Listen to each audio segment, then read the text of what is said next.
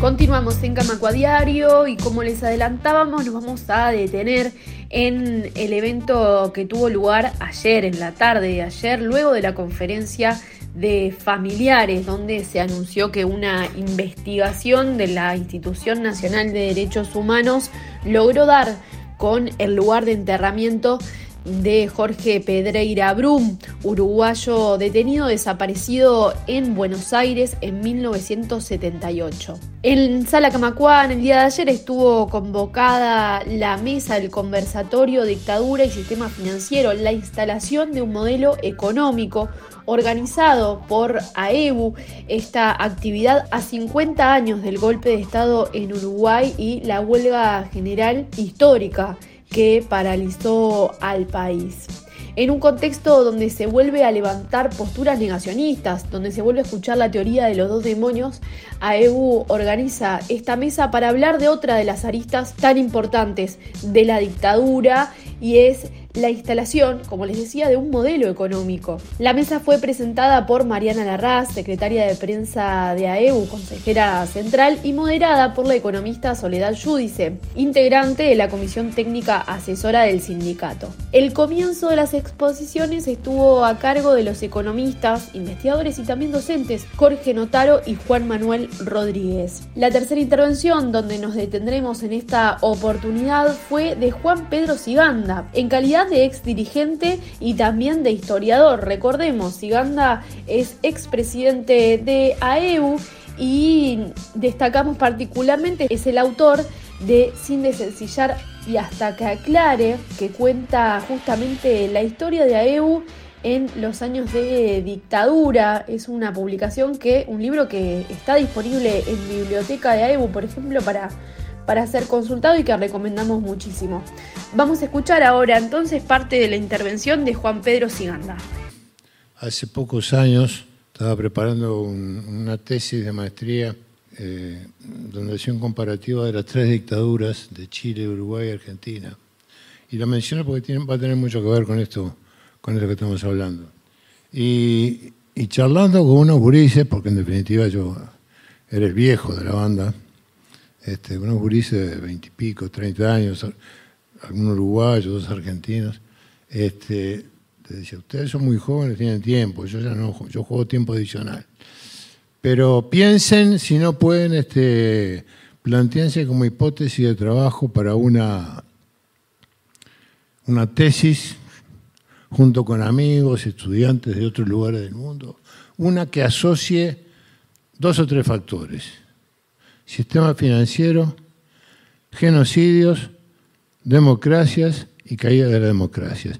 Si, si con esas cuatro cosas no pueden hacer algo que tenga que ver con el mundo, ya no con uno, dos, tres, cuatro países, Latinoamérica. Y bueno, hoy estamos viviendo uh, uh, una guerra en el mundo y no hace falta, este, los compañeros economistas lo saben mejor que nosotros, no hace falta eh, dejar de señalar que la crisis del 2008 de las hipotecas basura en Estados Unidos y en todo el, mundo capitalista tuvieron que ver con la crisis social, económica, material del mundo, que busca salidas eh, que no sabe cuáles son, porque han cambiado las reglas de juego, incluso como dijo creo que en algún momento, hace eh, no mucho tiempo, el contador Enrique Valentín Iglesias, este, este ya no es una época de cambios, es un cambio de época. Este, apunto esto porque em, eh, fue muy salvaje lo que pasó, ¿no? Eh,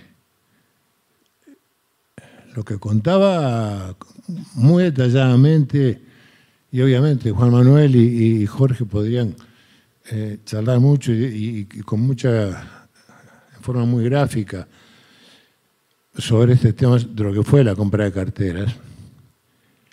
La barbaridad que fue, la barbaridad que fue para el país. Este, eh, fue un, un fenómeno político patrocinado por un país, concretamente las iniciales son Estados Unidos de América, aplicado a sangre y fuego en Chile, en Argentina, en Uruguay, con distintas variantes de terrorismo de Estado. Acá se encarcelaba para enloquecer, en Argentina se desaparecía y en Chile se fusilaba. Pero lo importante es lo que, eh, el otro tema que está vinculado con esto. Para aplicar, y hoy me atrevería a decir, a título de ensayo, este, un determinado modelo económico. ¿Mm? Un determinado modelo económico que pasaba fundamentalmente, precisamente por el liberalismo económico que estaba en la base del neoliberalismo y del consenso de Washington que se perfeccionaría unos años después en el consenso de Washington. Este, lo que pasó en Argentina, en Uruguay y en Chile varió de formas, varió de formas. Eh, eh, lo de Argentina fue muy notorio, ¿no? Este, el lapso de la plata dulce fue muy notorio. la, aplicación de todos esos capitales que llegaban en forma apabullante, tomando en cuenta la variante del precio del petróleo, tomando en cuenta que además Sir Richard Nixon había decidido que el dólar ya no valía lo que valía antes en oro, cosa que creo que por el 72, 73, este, eh, bueno, las formas fueron distintas, los resultados los mismos. Este, eh, y las consecuencias las mismas. Un querido compañero, conocido de todos nosotros, brillante, intelectual, hoy muy mal, lamentablemente, este, el ingeniero Gonzalo Pereira decía, manejando las cifras, ni en un, solamente en un país en guerra se puede concebir que entre 1971 y 1984, 85, el salario haya pasado a estar en un 38, 40% de lo que era. El saqueo a la población que, se, que, ocurrió precisamente para que esto fuera posible. Para que esto fuera posible. Este, entonces, digamos que eh, yo no digo que el sistema financiero y la banca son los malos de la película siempre. Digo que actúan con determinada lógica dentro del sistema en la cual persistentemente se transforman en los protagonistas de películas como esta. Eh, simplemente quiero agregar para empezar ese intercambio con los compañeros dos cosas. Si a mí me tocó en, lo que atañe todo esto jugar dos roles, junto con el Lalo que está por ahí, con Eduardo Mayor y con el Rol y con otros compañeros. Bueno, están en la dirección de AEBU en esos años. Está claro que si algo no hacíamos, podíamos guardar datos y lo guardábamos. Pero el gran tema de guardar datos era siempre, en todo caso, el tema 2. El tema era la libertad. El tema era atender a las familias de los compañeros que estaban presos. El tema era hacer alianzas políticas para que se acortara la dictadura. Porque el tema de la resistencia sin duda fue un río relativamente fino, finito, en el cual después fueron llegando muchos afluentes. También el afluente Federación Rural en algún momento. Ya no, no me olvido más de la visita que hicimos con Lalo un congreso de la Federación Rural, donde quedamos impactados con los discursos que están diciendo estos muchachos, tienen que entrar la policía y llevarnos todos en cana, ¿no? Este, una política antinacional que no se puede tolerar. nosotros nos cuidábamos en cada volantecito que sacábamos, en buscar en el diccionario la palabra justa, este, igual la quedábamos, ¿no? pero este, nos cuidábamos. Este, la Federación Rural hablaba de una política antinacional llevada adelante por el régimen de turno. ¿Qué tal? Este, entonces, un tema, ¿sí? Me tocó presidir este sindicato en ese lapso, em, reitero, obviamente no podíamos tener tema más importante que sumar a la resistencia, que cayera la dictadura, que se ganaran libertades, que salieran la gente que estaba presa de la cárcel. Había que recuperar la democracia. Y los aliados, en ese sentido, eran todos buenos. Tenían que ser todos buenos. Así hubieran mirado muy bien y con mucha simpatía el golpe en 1973. Que dicho, es, dicho ese paso, y es la última irregularidad que hago, este, como acá se mencionaron fechas, este, yo creo que sí que el golpe se dio el 27 de junio del 73, donde además dejó de funcionar un parlamento. Un parlamento que entre el 9 de febrero y el 27 de junio podía haber destituido y ha hecho juicio político al presidente de la República por actuar fuera de las normas. Este, menciono esto porque este, se ha jugado mucho con las fechas y sobre todo porque creo, creo, lo creo sinceramente, es una interpretación este, y creo que es una interpretación que toma en cuenta la realidad social y política vivida durante varios años. El estado de excepción que se inauguró en 1968 supuso lo que algún cientista social uruguayo y conocido de todos nosotros ha llamado el camino democrático hacia la dictadura, donde hubo trabajadores militarizados, donde hubo eh, estudiantes asesinados, donde hubo eh, escuadrones de la muerte escuadrones de la muerte que estaban vinculados con el gobierno y que el gobierno los aceptaba como tales. Eso está documentado en un trabajo de Clara Aldrich hace unos 10 años, eh, en un informe de eh, eh, diplomáticos estadounidenses a el Departamento de Estado en un diálogo directo con el ministro de Interior de la fecha, el brigadier Danilo Sena. Este, pero lo dejo en costado, pero como el tema de las memorias y las historias, más allá de que, y lo digo de corazón, yo me alegro que haya tres expresidentes juntos y el presidente de la República diciendo que estamos todos de acuerdo en que nunca más se dictador. Me alegro y lo digo en serio, lo siento. Este, pero las interpretaciones cambiantes, yo hasta con un poco de humor, porque incluso se ha dicho medio indirectamente al propio personaje. Eh, la memoria biodegradable del doctor Mario Sanguinetti es, difícil de igualar. Digo. Eh, eh, el primer día fueron los tupamaros, los malos de la película que trajeron a los otros malos de la película que hicieron la guerra y bueno, y después pasó lo que pasó. En el segundo tomo dijo, lo he repensado, el movimiento sindical tuvo un gran rol muy negativo. Hace poco dijo, bueno, en realidad había que mirar las cosas más en general. El marxismo, el leninismo fue, bueno, ah, estoy esperando el próximo tomo para averiguar si hay algún responsable más. Este, y lo último sí, lo cuento porque haber sido el presidente de AEBU y andar por acá